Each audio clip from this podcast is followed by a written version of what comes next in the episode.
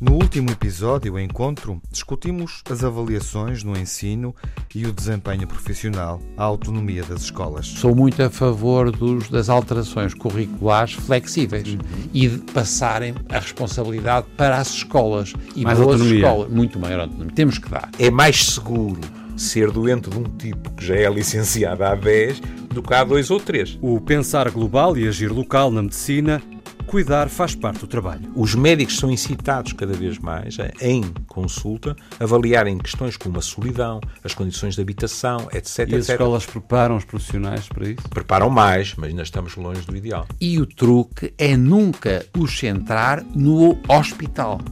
Isso foi uma tragédia em Portugal que foi aquilo que a gente chama o hospital cêntrico. A necessidade de aliar as competências emocionais às técnicas.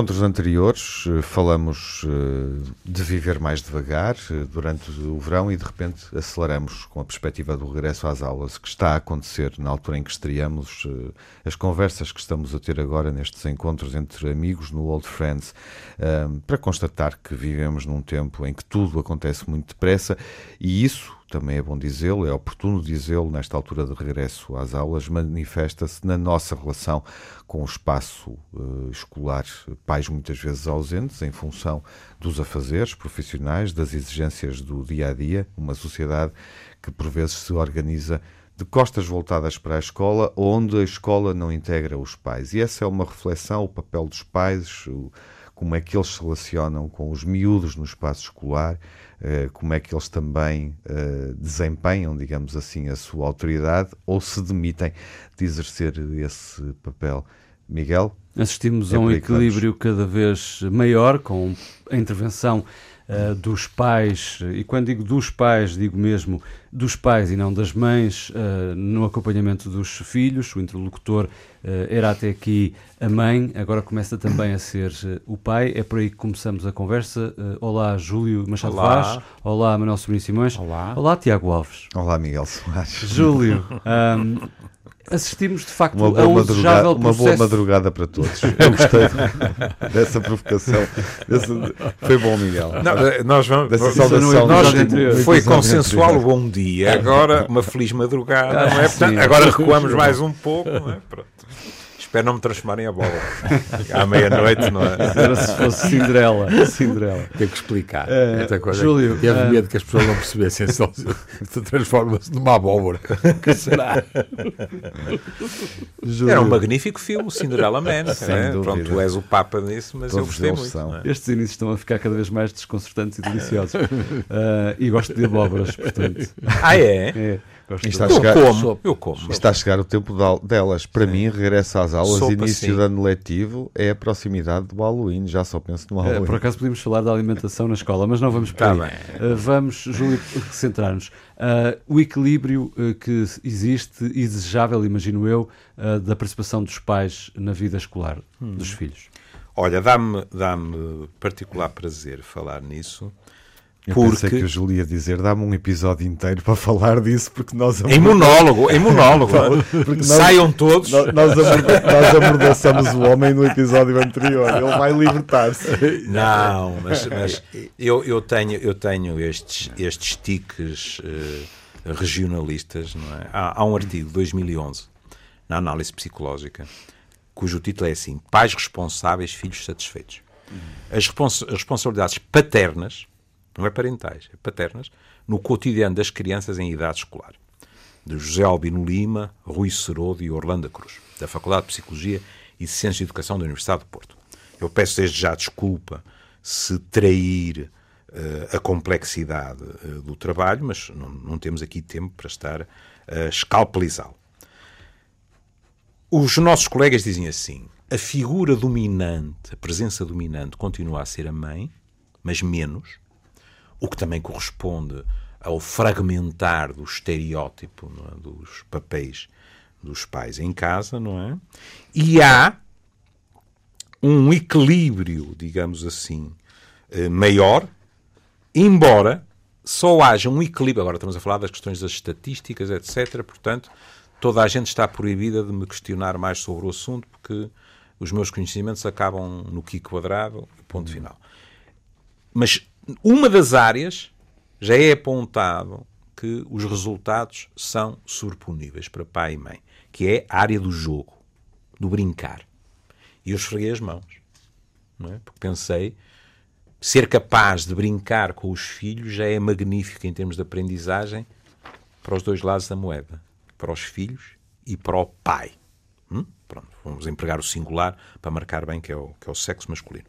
Nas outras áreas, nomeadamente o cuidar, o acompanhamento nos estudos, etc., ainda predomina a mãe. E o pai continua a ser, sobretudo, um modelo de disciplina, sobretudo para os rapazes, o que não é surpreendente, não é? Porque é dentro do mesmo sexo. Ora bem, o que é que acontece? É que, com o aumento de intervenção paterna, o grau de satisfação de todos os envolvidos, leia-se, as crianças, mas acima de tudo as crianças, que são os primeiros que são interrogados. O grau de satisfação aumenta, o grau de satisfação da mãe aumenta também e, por um mecanismo de feedback, a autoestima do pai também melhora. Porque nós, homens, não fomos muito educados nestas áreas. E, portanto, temos uma sensação, muitas vezes, de incompetência. E, de repente, perceber que estamos a ser uh, apreciados é bom para nós. Isto, depois, depois escalpelizaremos com, com mais cuidado, se vocês quiserem.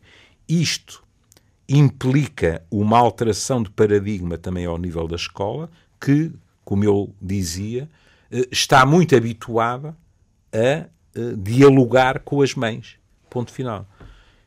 Como já não sei quem foi que disse no, no, último programa, temos mais a mais a questão das novas famílias, em que cada vez é mais frequente que seja um dos pais, e também tem vindo a subir o número de monofamílias em que as crianças estão entregues ao pai, não é?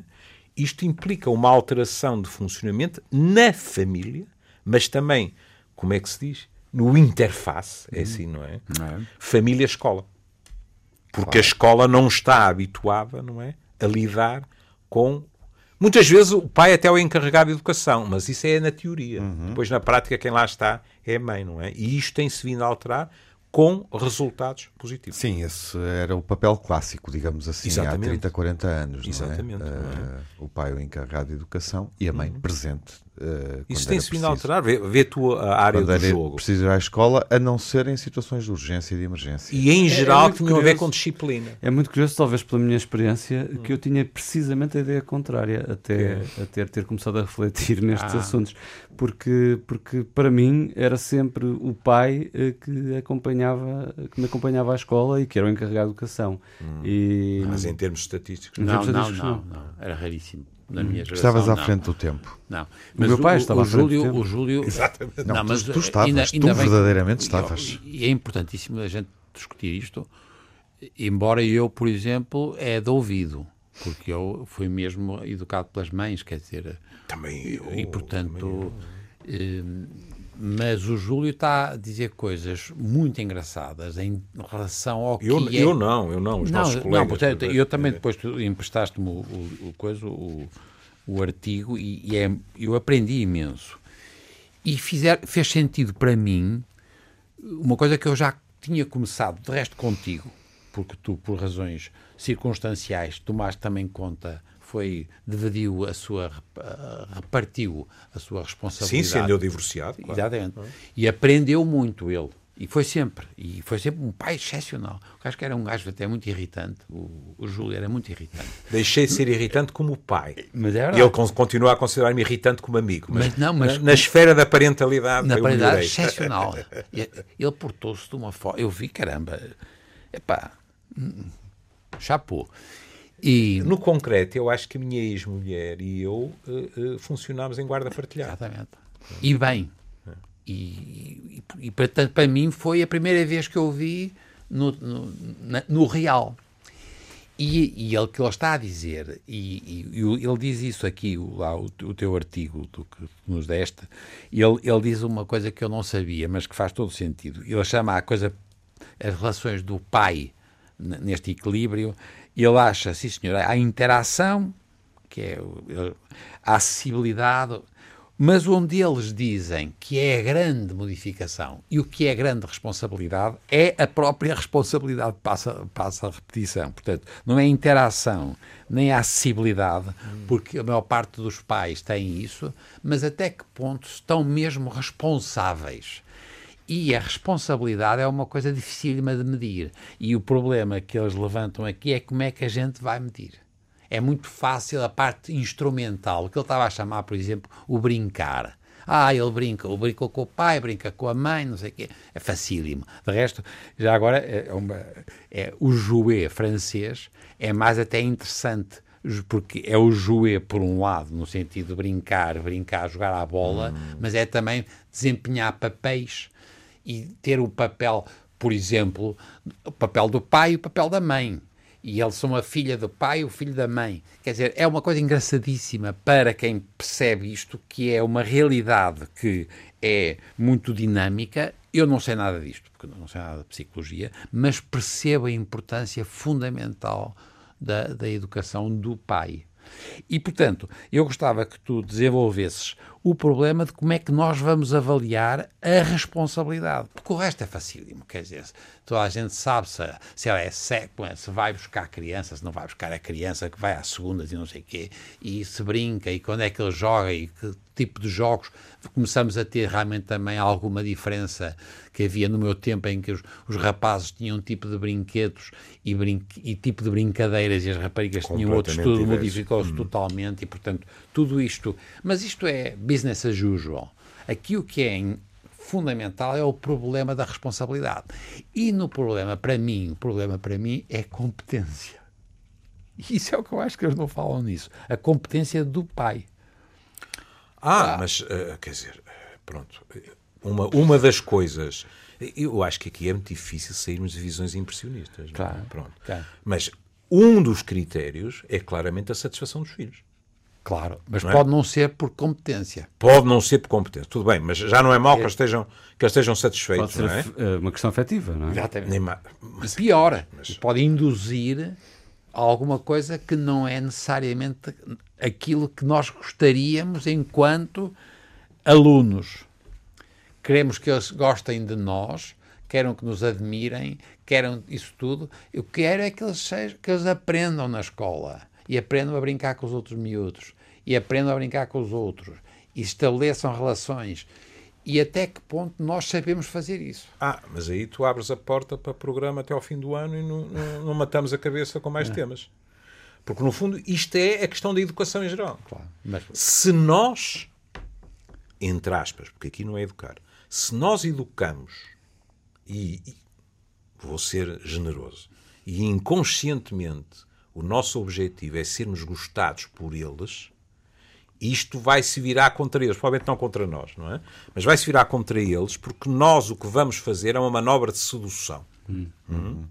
E preparar, por exemplo, uma criança para aprender, mas para além do aprender, para viver, passa por coisas tão comezinhas como nós somos muito fixe e andamos à reboleta na alcatifa, mas também temos que ser capazes de dizer não. Uhum. Isto tem sido um dos problemas das últimas décadas, porque, olha, a nossa geração uhum. caiu muitas vezes na tentação para ser gostada de não dizer de, não. De não dizer não e de se tornar uma espécie de irmão mais velho, benevolente. Ou de amigo, grande, é, grande é, amigo. O amigo. O que é catastrófico. Porque nem sequer aquele objetivo inicial é conseguido. Porque os mais novos testam-nos. Uh, olha, no meu caso, sendo eu divorciado, a situação normalmente ainda é mais aguda porque as crianças verdadeiramente nunca percebem muito bem porque raia que os pais, a não ser em situações óbvias, por exemplo, violências domésticas, etc. Mas, noutras situações, as crianças não percebem muito bem porque é que estes dois tipos agora se separam. E nós, há décadas, que não conseguimos encontrar grandes variações para um discurso que é assim. O pai e a mãe gostam muito um do outro, mas não podem viver juntos. Portanto, vais ter uma casa com o pai, uma casa com a mãe, vamos ser todos muito amigos.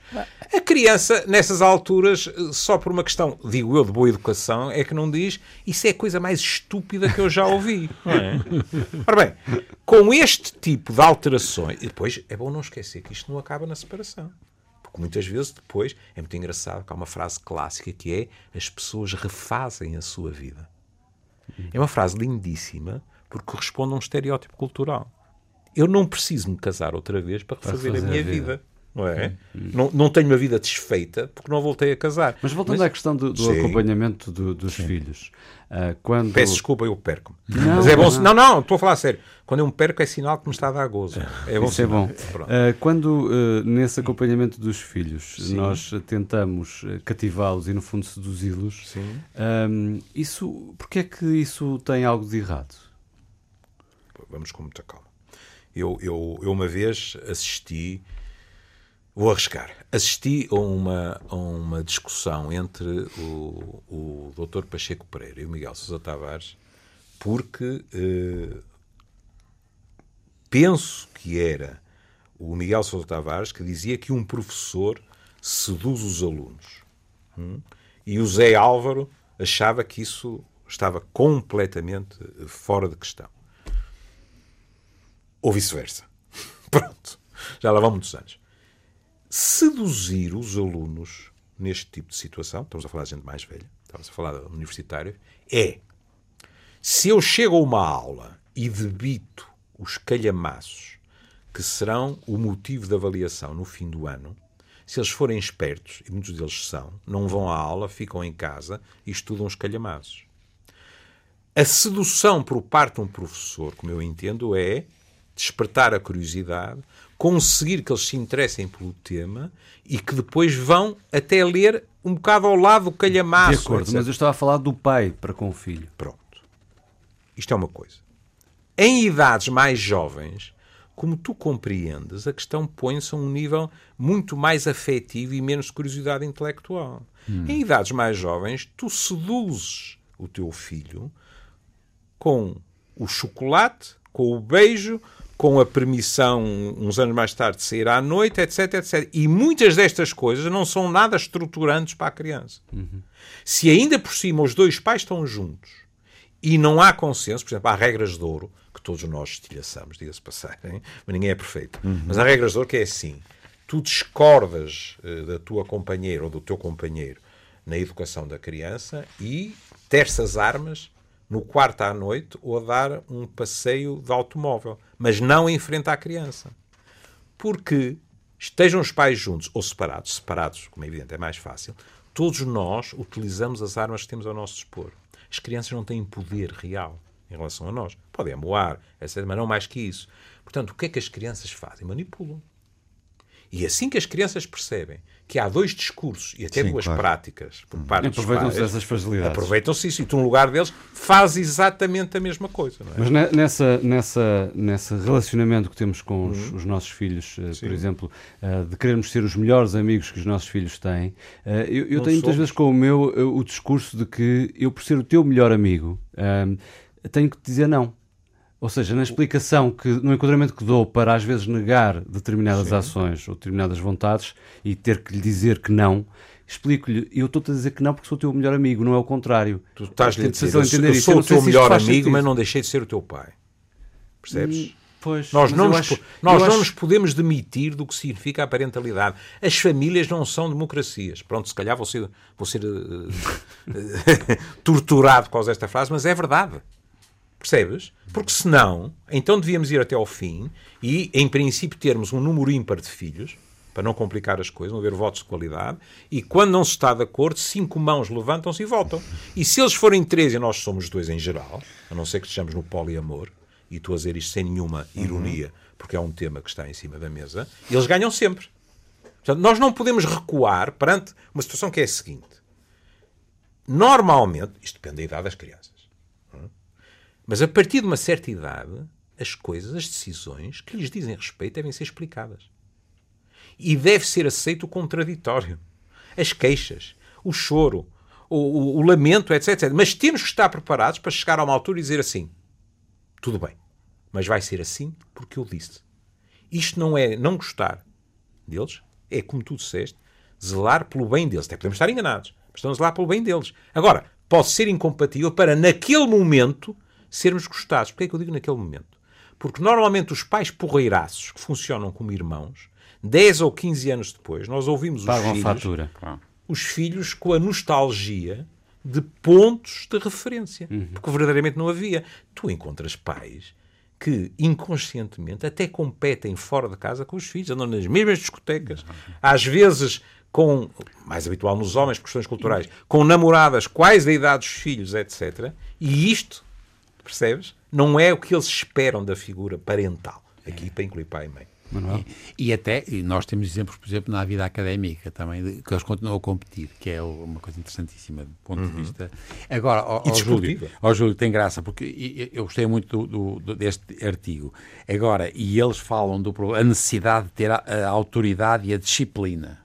E depois, o que eu não percebo aqui neste, no, no- no- é, em particular com os rapazes. É muito interessante. É claro que eu sei que este, este estudo era sobretudo sobre os pais, sobre os rapazes. Mas eh, hoje em dia, para mim, o problema põe-se cada vez mais a autoridade e a disciplina também nas raparigas, nas filhas.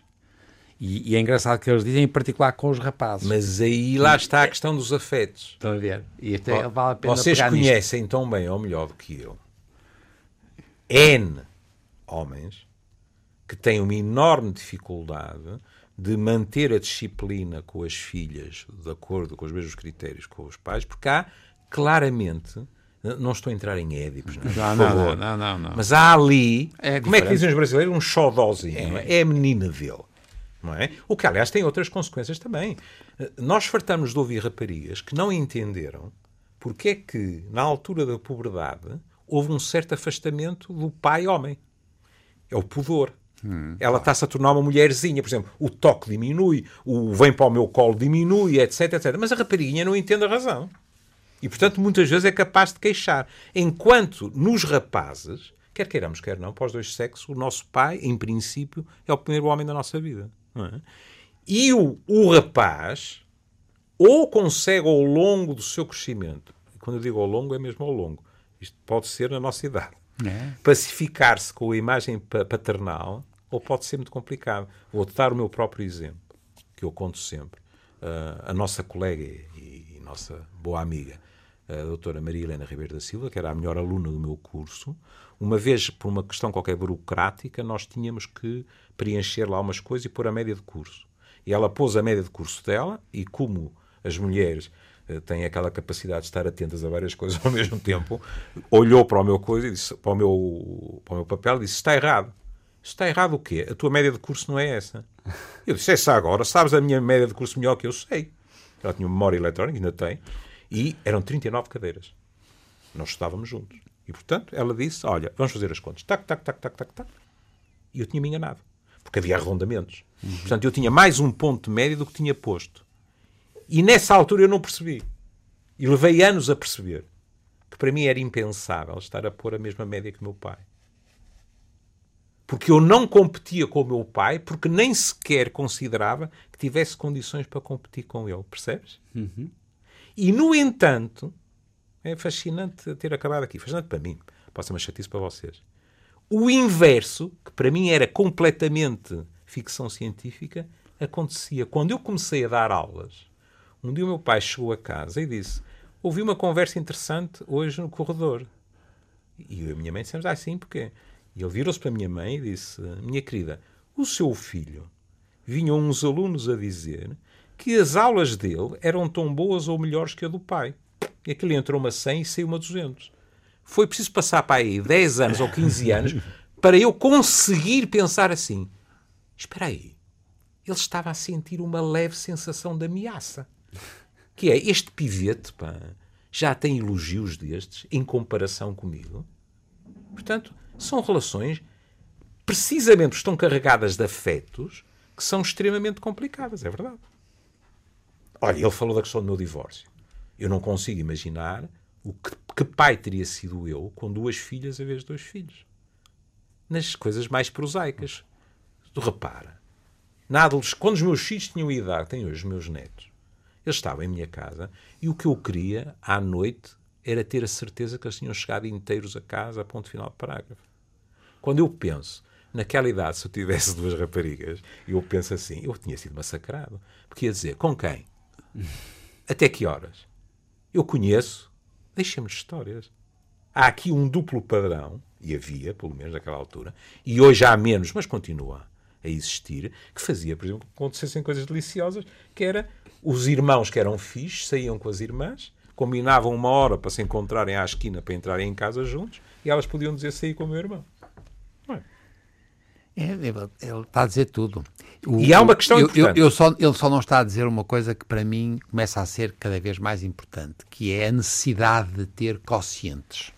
Porque na tua, neste hum. teu, no, no, artigo, eu estou a chamar de teu porque foste tu que me arranjar. Sim, está bem. Eles falam as escalas, que é sempre Sim, esta necessidade absoluta. Pois. Eu estou a gente. Este chama-se a escala de satisfação com o envolvimento parental. Pronto que não é, é desde logo subjetivo. Mas é? é? subjetivo e depois tem. A mesma pergunta. Pá. Eu, não, eu, por causa disso, fui, fui eu ler um outro artigo a ver o que é que se passava do lado agora dos quocientes. E eu, de repente, percebi que, além daquilo que eu, que eu e tu sabíamos muito bem que era o quociente de inteligência, que a gente, agora toda a gente sabe. Quociente social, quociente emocional claro. e agora o quociente de inteligência digital há agora um quociente de inteligência digital que é discutido nas escolas e pelos pais também.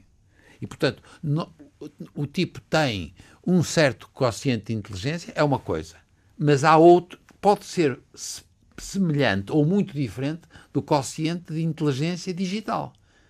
E depois metem o quociente social e o emocional. Atenção, que eu acho muitíssimo bem que a gente introduza muitas. Hum a afetividade, a, a sociabilidade, a capacidade de perceber que nós pertencemos a uma comunidade e temos que viver, e portanto, eu sou muito a favor disso, como professor, que é o que eu sou. Agora, é impressionante como é que a gente está a transformar tudo em. Eram os quocientes, agora são as escalas. É. E, e, não há forma de escapar daqui. Aí, não sei se estás de acordo comigo, mas aí, aí há uma coisa muito curiosa. E de vez em quando puxam as orelhas. Uns puxam mesmo outros eu vejo no olhar, que é a, a, a expressão inteligência emocional foi como faca em queijo da serra, não é? Entrou por aqui dentro. Não. E eu de vez em quando não resisto, porque dizem determinadas coisas e eu digo assim, mas isso não é boa educação, pura e simples, e há pessoas que não gostam. Mas isto tem, tem um, realmente um significado, que é, nós habituámos-nos a olhar de uma forma quiçá injustamente, porque há muito quem diga que Descartes era menos cartesiano que nós dizemos. Mas, enfim, de uma forma muito cartesiana, e, e o nosso Damásio já não. deu mais umas chadadas nisso, não é? A inteligência, o racional de um lado e o emotivo do outro, quando se veio dizer, atenção, isto da inteligência não é pura e dura, e sobretudo no relacionamento com os outros, é muito importante que nós saibamos lidar. Por exemplo, o chefe que tem inteligência emocional obtém melhores resultados da sua equipa, etc., de repente isto foi uma autêntica libertação, não é? Mas o Damásio. Não, pior. Agora, Damásio, desculpa, Damásio. Interrompa-me só, porque ele sabe que irritava. É que ele no outro dia, ele estava, apanhou esse, estava nesse dia de, de, do afeto, do afeto, do afeto, o Damásio, e disse: porque sem afetividade não havia inteligência, nem tinha havido vida. que tem muita graça, porque ninguém sabe como é que começou a vida. Mas de certeza que eu tenho a certeza, no, no sentido agora mais prosaico, não tem nada a ver com a afetividade. Mas ele a vida. Disse. disse. Eu, Ai, disse. disse. Olha, essa parte não. não, não, não é, em, relação, em relação. Já que falamos nisso, é, é, isto é um programa da Associação Livre. Em relação à questão da inteligência artificial, o, o, eu, eu vou voltar porque tu até foste nos meus passos, eu peço desculpa. Eu sou um tipo com com uma capacidade extraordinária para faltar ao respeito. É o professor Damásio disse uma coisa fascinante lá em relação à, à questão da inteligência artificial. Porque ele disse: primeiro, nesta longa história, houve competência sem consciência. E nós agora estamos a entrar numa fase em que podemos ter que admitir que passa a haver enorme competência outra vez sem consciência. Porque a inteligência artificial não tem o nosso tipo de, de, de consciência. E isto é fascinante, na realidade, para aquilo que pode ser o futuro. Foram fascinantes uh, momentos de conversa que aqui tivemos e deixem-me pegar numa frase, uh, Júlio, Manuel, Sim. Tiago, que aqui foi citada: sem afetividade não havia vida. Eu diria, para fechar o episódio de hoje, que sem afetividade não havia Old Friends. Ah! Tão bom! Mas um dia podemos experimentar fazer um programa exclusivamente racional.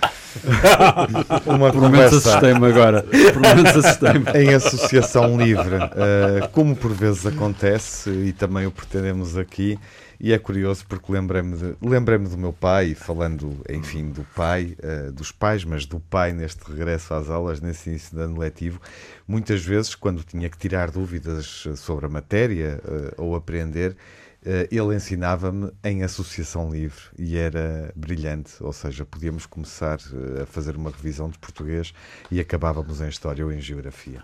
É uma boa ideia, de facto, para fecharmos o programa de hoje. Uma ideia de afetividade que é, no fundo, aquilo que nos une a todos. Até à próxima conversa. Até lá.